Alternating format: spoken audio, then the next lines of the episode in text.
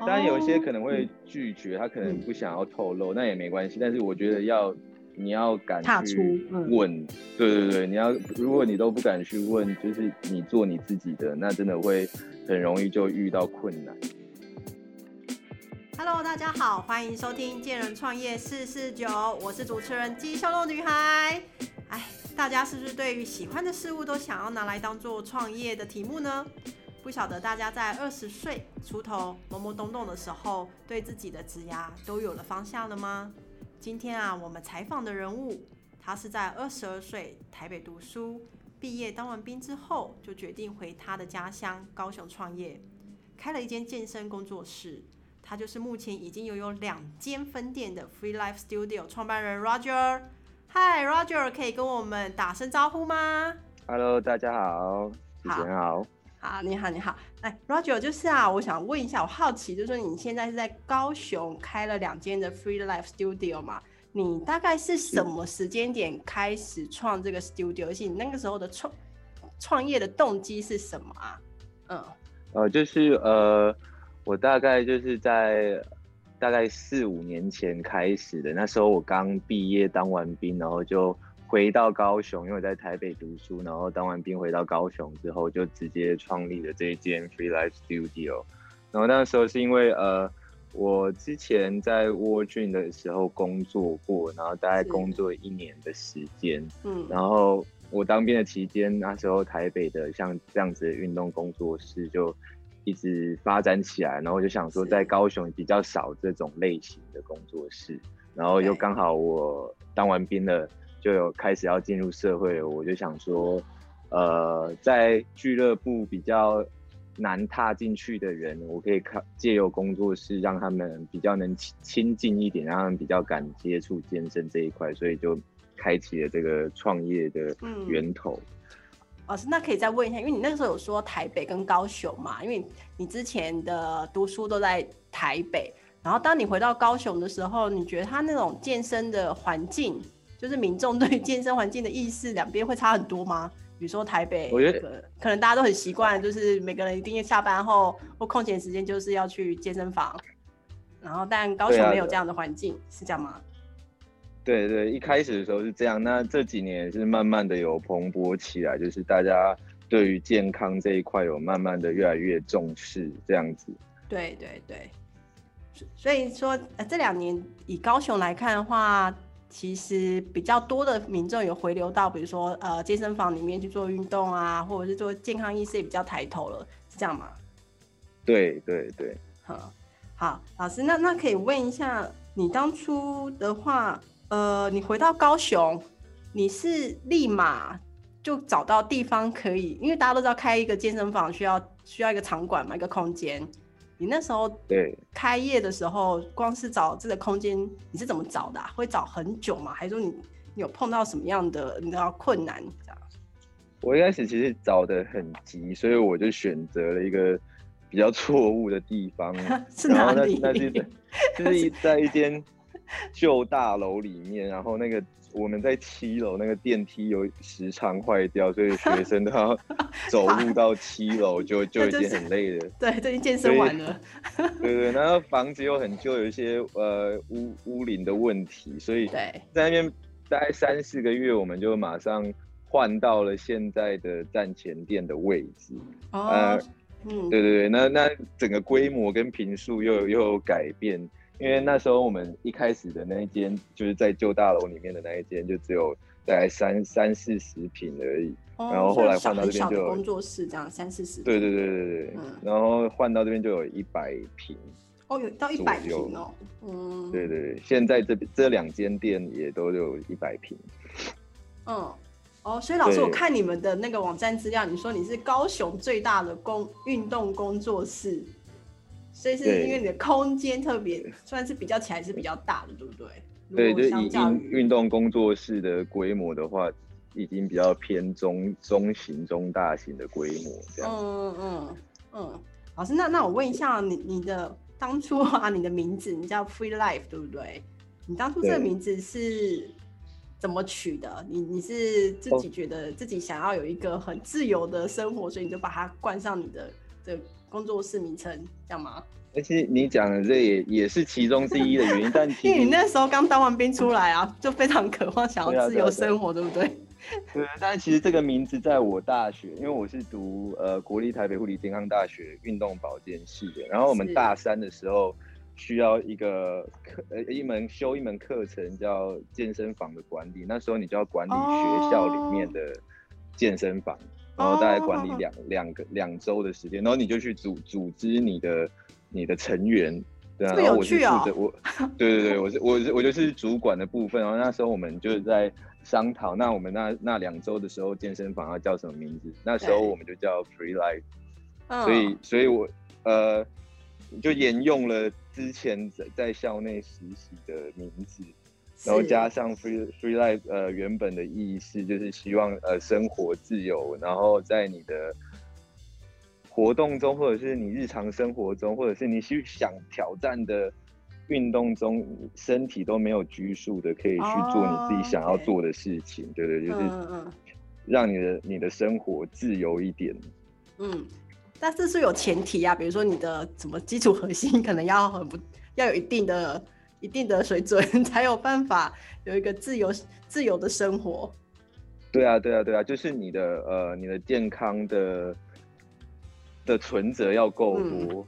你才你你你。你才可以去做做这些额外的事情啊，甚至有些人已经可能已经到负债的阶段，那可能他连日常生活中都有一些困难。嗯，老师，那我问一下，你那时候在学校的这个 free life，你那时候做什么？算是一个实习的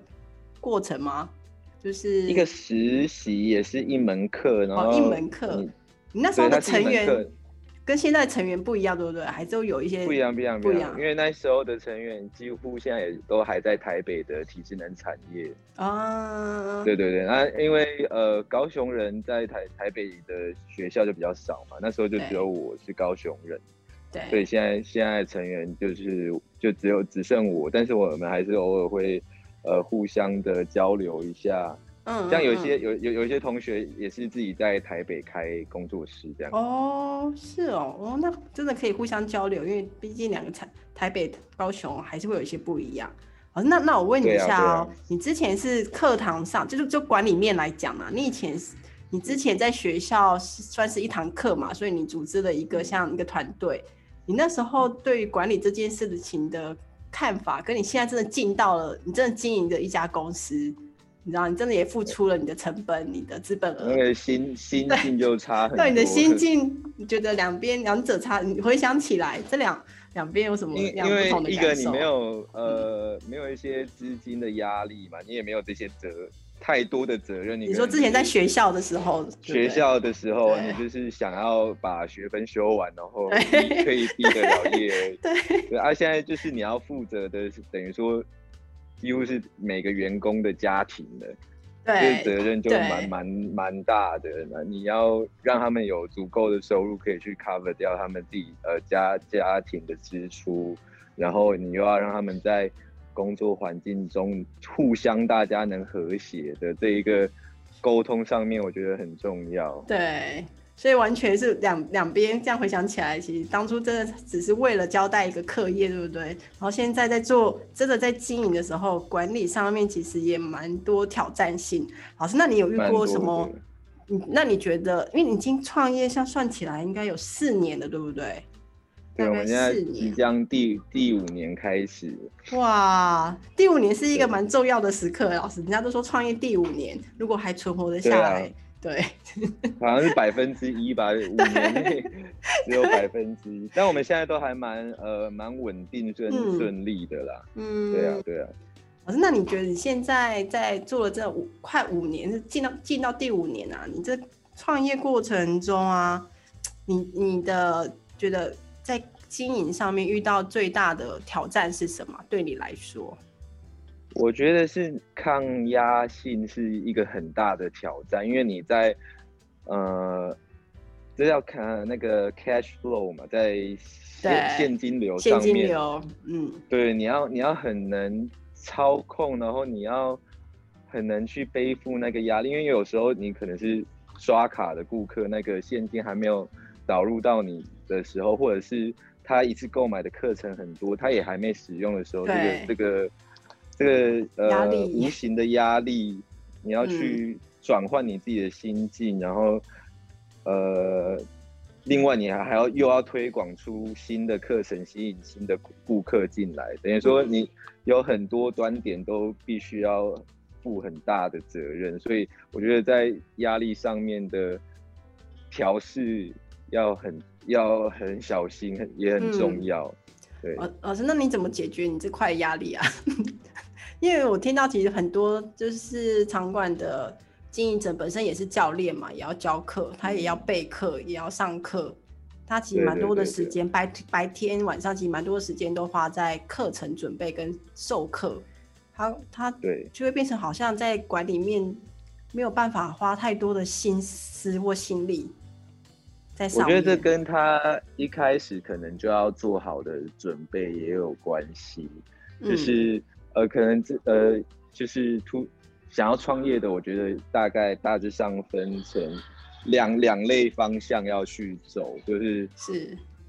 呃，有一种会呃比较顺应市场走的人，就是现在市场比较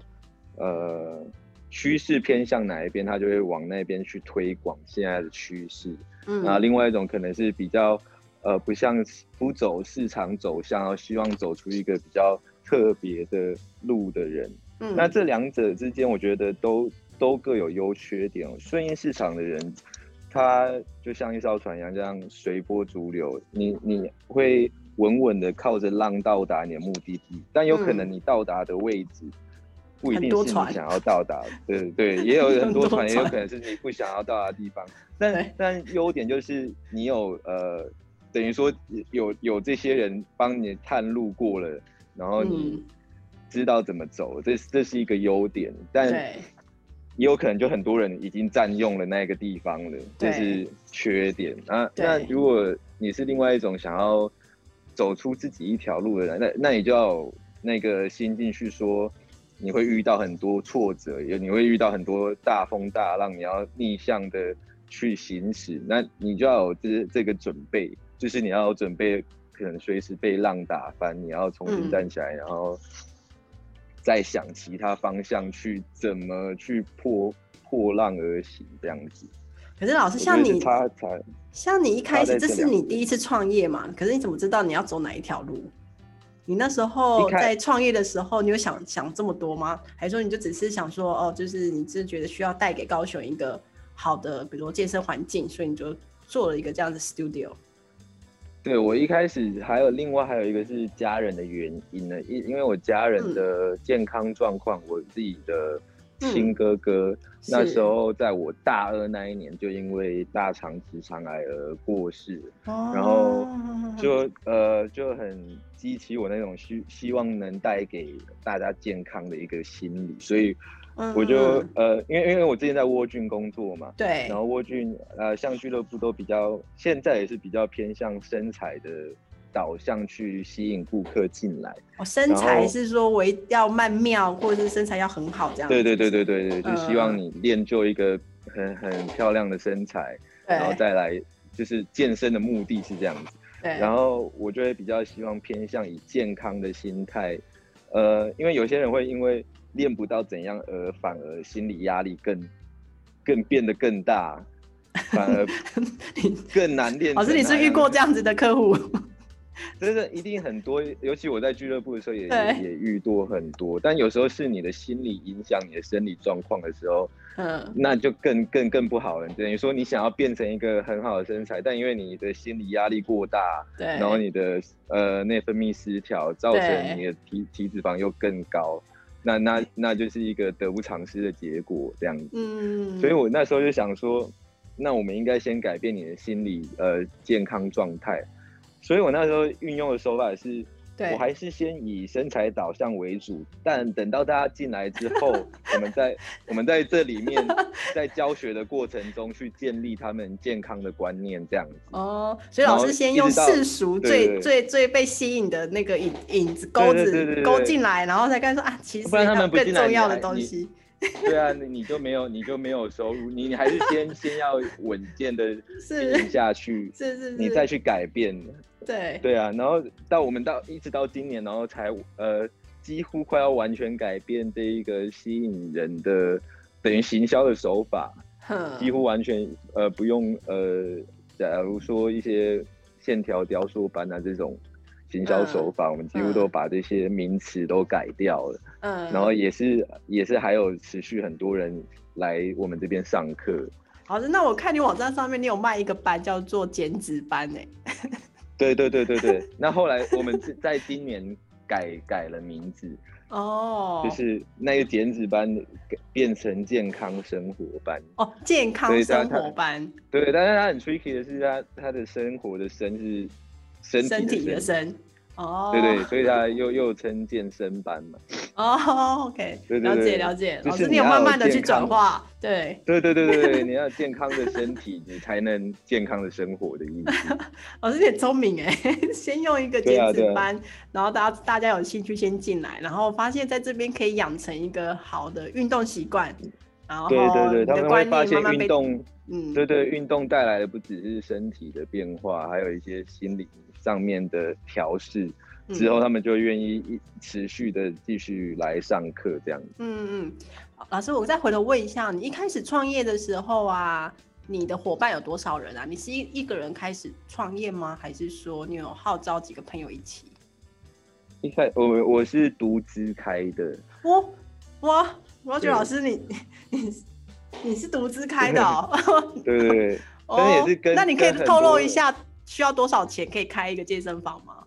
一开始就是我我说那个三四十平吗？破三四十平、对对对，，那那时候才也才花花了我存款在十几二十万而已，所以所以那时候没花多少钱，老师不用器材吗？那些器材嘞？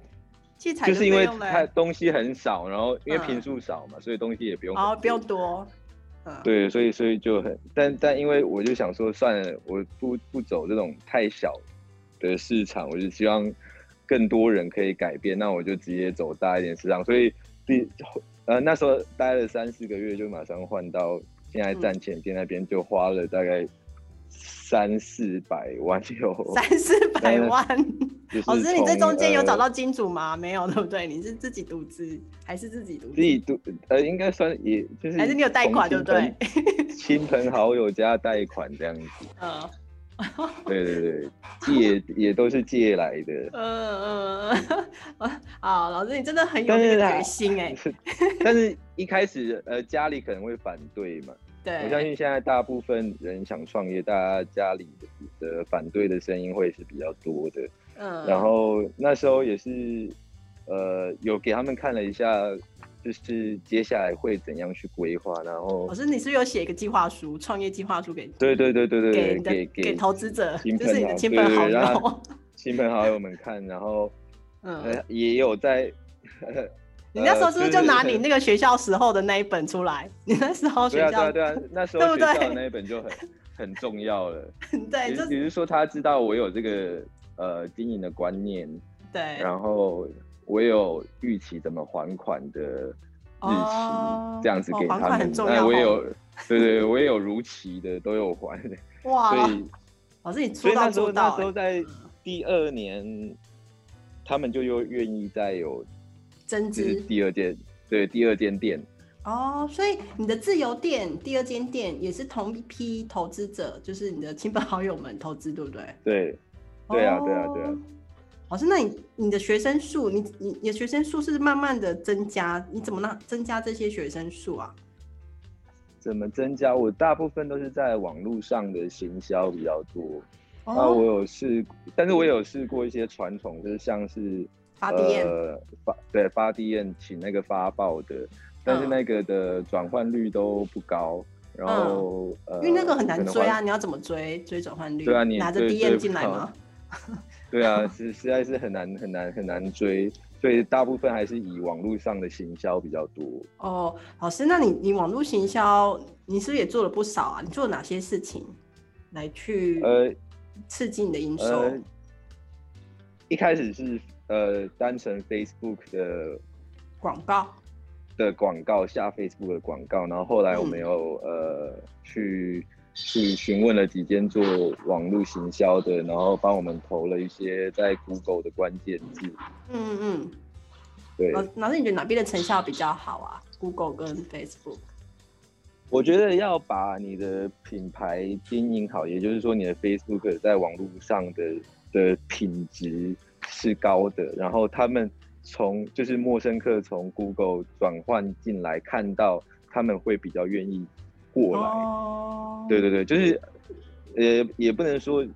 哪一边比较好，就是两者都是缺一不可的。就是你如果如果他你从 Google 导进来，但是他看了没有什么内容，他可能也不会太想要直接来这边询问这样子。嗯所以所以你本身的官网跟或者是你的 Facebook 的内容经营也很重要，然后哦，你要就是社让你群经的、营，嗯，对社群的经营很重要，然后你要让你的呃触及率变高，你就得靠那些关键字的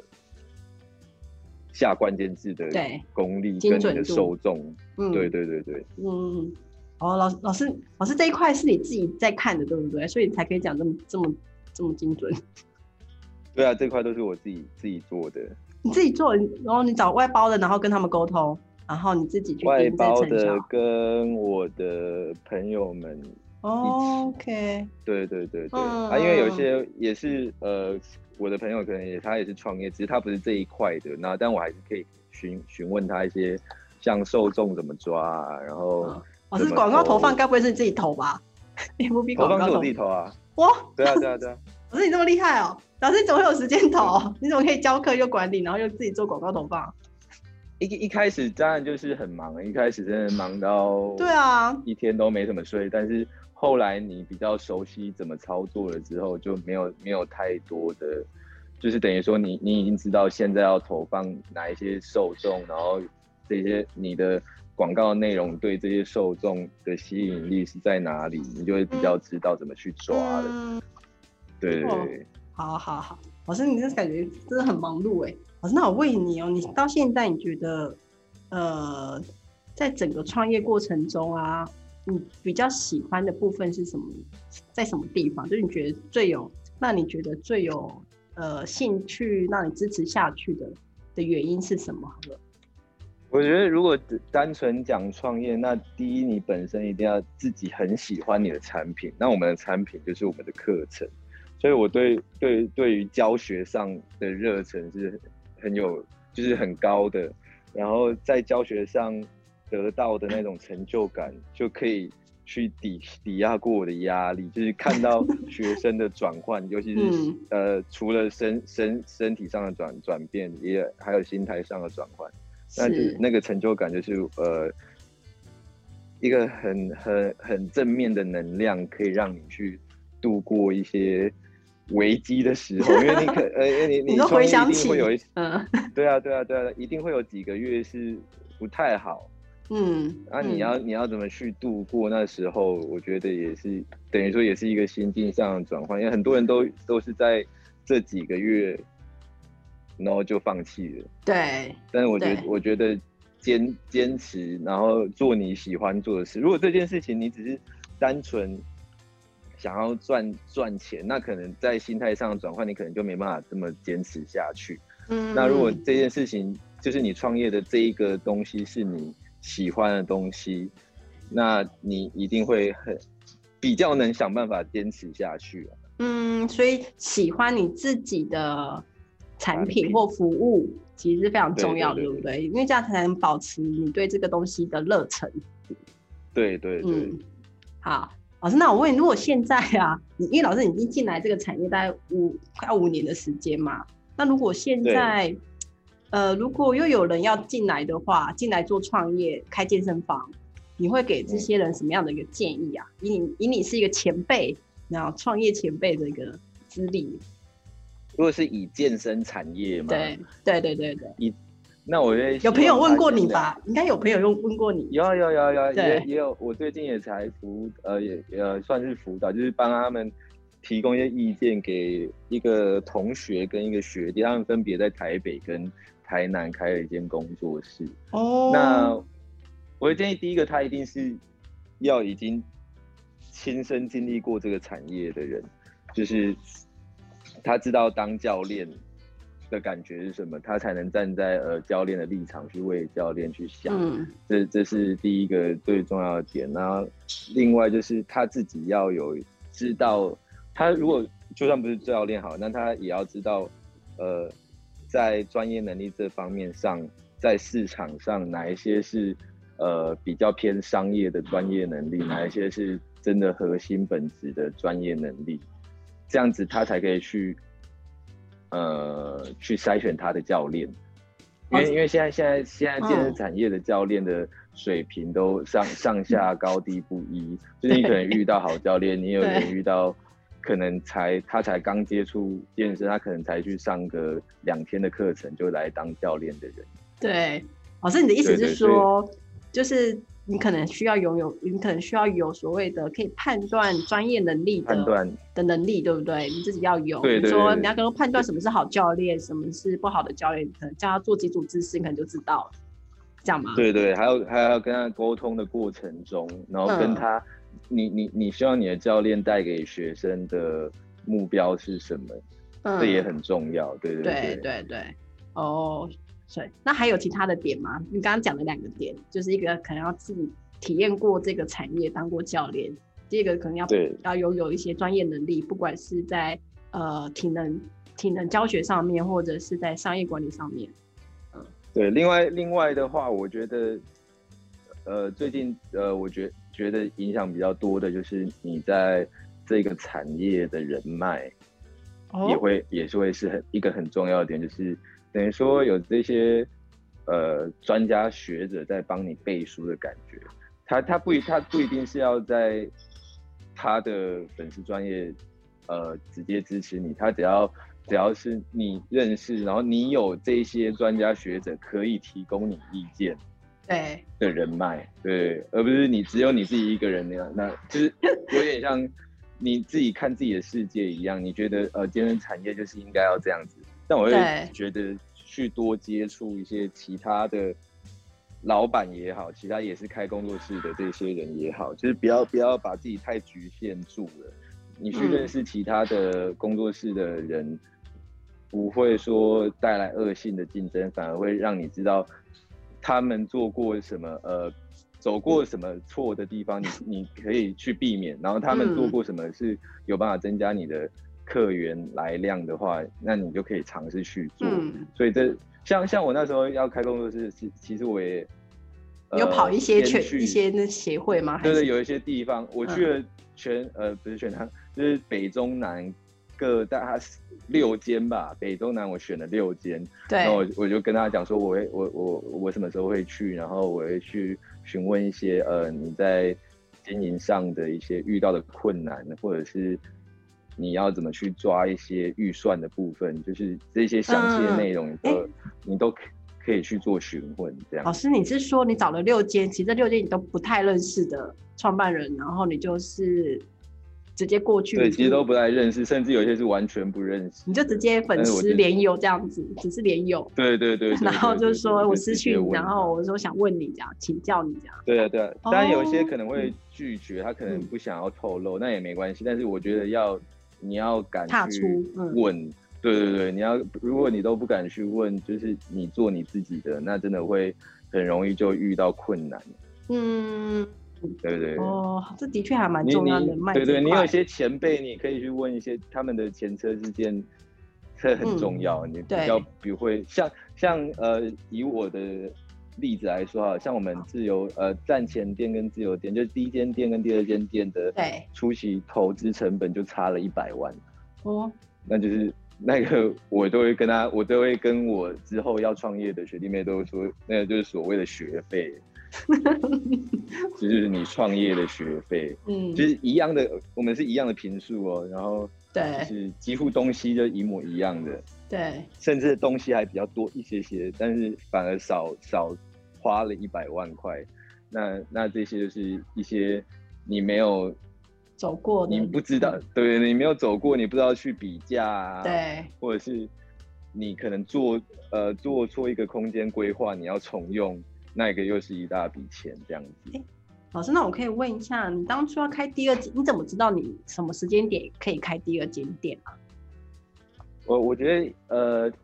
第一最重要的一点是那一间店的，呃，你一进去你会发现这是我想要规划的地方。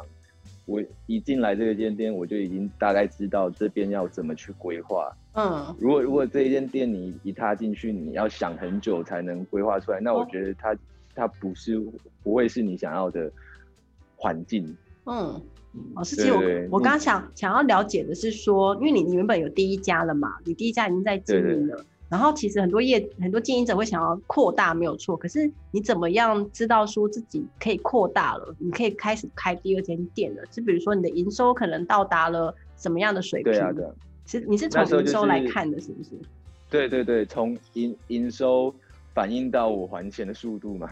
我还还那时候就是因为还钱速度有，就亲友愿意借你了这样。对对对对对，他们看到这个速度也觉得哦，这个产业要慢慢的蓬勃，对，蓬勃起来了。那我们可以试试看找第二间的店子这样子，然后因为有有这样子的反应过来，我们才。在搜寻第二间店，嗯，但其实搜搜寻第二间店，我们也没有很急，我们就是慢慢看，慢慢看，看到觉得哦，这间就是我们想要的店店，我们才才投下去这样子。嗯嗯嗯。第二间店是去年开的，是不是？两年，现在刚好满两年，对对。二零等于说第一间店两年，第二间店开了，然后现在加起来刚好四年。第一间店四年，第二间两年，现在都对对对。好，那那老师再问一下，你现在啊，你因为你看起来就是很忙，你很多东西你都要自己亲自参与，你你现在一天会怎么过啊？你一天哦，你从早上起床，我觉得前两年跟后两年不一样，因为差在我结婚跟生小孩哦，恭喜啊！你说后两年该不会在顾小孩？就是有小有有家庭上，因为我小孩是也是刚满两岁，今年满两，去年去年啊，去年满两岁，跟你的第二间店一样，对的年龄差不多了，嗯，所以就是差差在有家庭跟没家庭，嗯，那没家庭的时候，我觉得还好还过得去，只是你回家的时间很晚的，然后你隔天也要很早起床，然后你要自己去摸索。每每每从开店到关店的每一件事情，然后从教课到打扫，都要很清楚。就是前面两年，你才可以把这些工作交给你的你的员工去做。就是你不知道你不知道怎么做，你也不知道怎么跟员工讲要怎么做。嗯，所以我觉得每一个每一个每一个工作，这这这开一间店的每一个工作，每一个。工作的人，你都要熟悉他的工作内容是什么，你才可以去跟他们说要怎么做。然后你去看的时候，你也才知道他有没有把它做好。嗯嗯，因为你要自己亲身经历过嘛，就像老师刚刚讲，对对对，你才知道说哪些地方是需要可以改进的。对对，所以还好，我我们就是前面两年，我经自己亲身经历过这些事情，自己亲身下去去做，然后。把它交接给接接下来员工之后，所以有一些琐碎的事情，我就不用太去烦恼。我就看完，呃，他们有做到，然后看一下成果怎么样，我就 OK 了。所以后两年我就有比较多的时间，就就有家庭就可以顾家庭这部分。你有在预期你接下来要开第三间店了吗？